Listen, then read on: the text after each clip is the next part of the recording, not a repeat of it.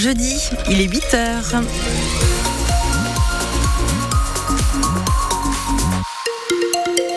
Prudence sur les routes, dans la Vienne comme dans les Deux-Sèvres, Météo France nous annonce des bancs de brouillard. Là, ce matin, on va garder de légères brumes tout au long de la journée, avec un ciel bien gris et toujours de douces températures. L'actualité avec vous, Olivia Tolinki. La mobilisation des agriculteurs se ressent dans les caisses des commerçants. Beaucoup soutiennent les éleveurs et les maraîchers sur les différents points de blocage, mais ceux qui travaillent juste à côté sont forcément impactés. Par exemple, le secteur Poitiers-Sud, le péage de la 10 et la Nationale 10 restent bloqués aujourd'hui et la zone commerciale autour d'Auchan reste vide, Julien Morcelli. À quelques mètres du blocage, Laurie se sent bien seule derrière la caisse de son magasin de décoration. On a beaucoup moins d'achats que d'habitude et on le ressent vraiment au niveau du panier moyen. Il y a beaucoup moins de passages. Notre pic de journée, on est à trois couples en magasin euh, et encore c'est le pic. Car pour l'instant, seuls les clients qui arrivent de Poitiers peuvent accéder à la zone commerciale sans être bloqués par l'action des agriculteurs. Et Laurie s'attend à ce que ça dure. De ce qu'on entend du bouche à oreille, on entend que ça peut durer potentiellement jusqu'à vendredi, mais après euh, c'est vrai que ça risque d'être compliqué pour nous de tenir jusqu'à vendredi comme ça. À l'intérieur de la galerie marchande d'Auchan Poitiers Sud, Nathalie, responsable d'un magasin de vêtements, note aussi une grosse baisse de fréquentation. Surtout qu'on est en fin de sol, donc d'habitude le mercredi après-midi, voilà, la boutique est quand même euh, assez pleine au niveau cliente, on est occupé toute la journée, et là c'est plutôt calme, donc euh, c'est vraiment une fin de sol euh, très atypique. Pour autant, elle veut relativiser. On positive et puis on soutient aussi les actions qui sont faites. je pense qu'aujourd'hui on est tous impactés, donc on ne peut pas leur jeter la pierre et puis après les gens viendront toujours en galerie pour venir faire leurs courses alimentaires. Donc voilà, on, reste positif et on se soutient tous. Ce blocage reste quand même un coup dur pour la galerie marchande où certains commerçants avaient déjà perdu jusqu'à 80% de leur chiffre d'affaires pendant la période des Gilets jaunes. Et ça va se compliquer aujourd'hui dans la Vienne avec l'entrée de la coordination rurale dans le mouvement, premier syndicat agricole du département. Les autorités recommandent de laisser la voiture au garage toute la journée, au moins entre 10h et 15h dans le centre-ville de Poitiers. Deux cortèges de tracteurs se préparent à rejoindre les villes, l'un de Jancé, l'autre de Neuville de Poitou. Delphine Marion Boule, bonjour, vous êtes sur place?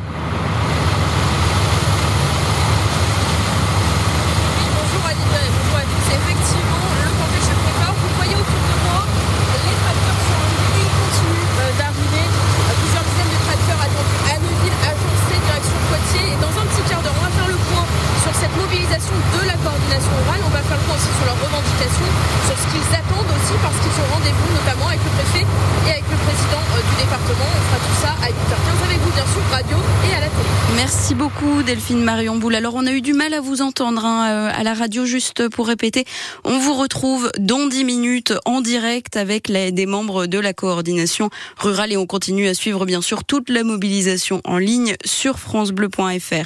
Dans les Deux-Sèvres, même appel à manifester devant la préfecture à 10h. Mais la coordination rurale ira seule. La FNSEA et les jeunes agriculteurs font bande à part. Ils bloquent ce matin trois ronds-points, notamment celui de l'Acclameur à Niort.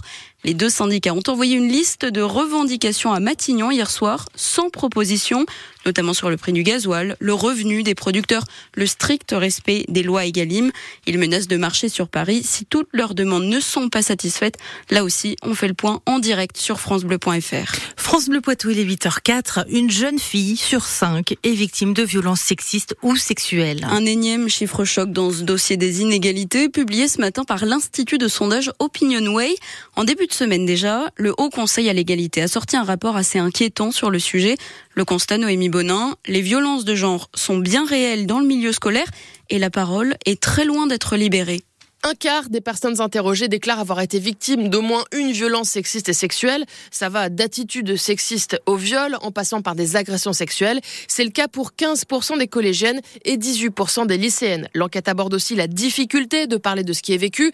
Sur les personnes victimes, seuls deux tiers se sont confiés à quelqu'un, le plus souvent à des proches, assez peu à un personnel scolaire, alors que le rôle des établissements dans la prévention et le soutien apparaît comme un enjeu crucial.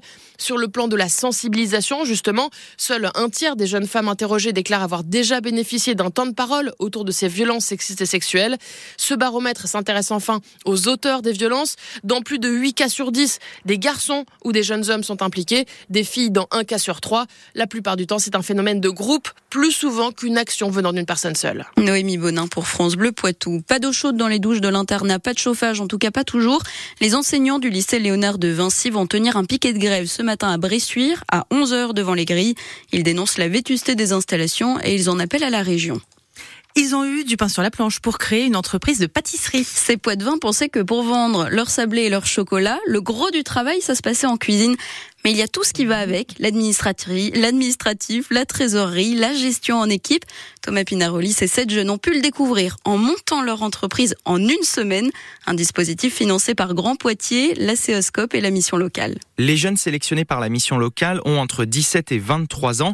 Ils ont suivi toutes les étapes d'un entrepreneur, à commencer par le choix de l'activité, des produits sucrés, puis le nom de l'entreprise. Anissa et Gianne racontent. On proposait des noms, mettait sur des post-it et après on votait tous ensemble. Et, euh, on a gagné le débat. Oui, on a gagné le débat du coup. Verdict, ce sera Cook and King.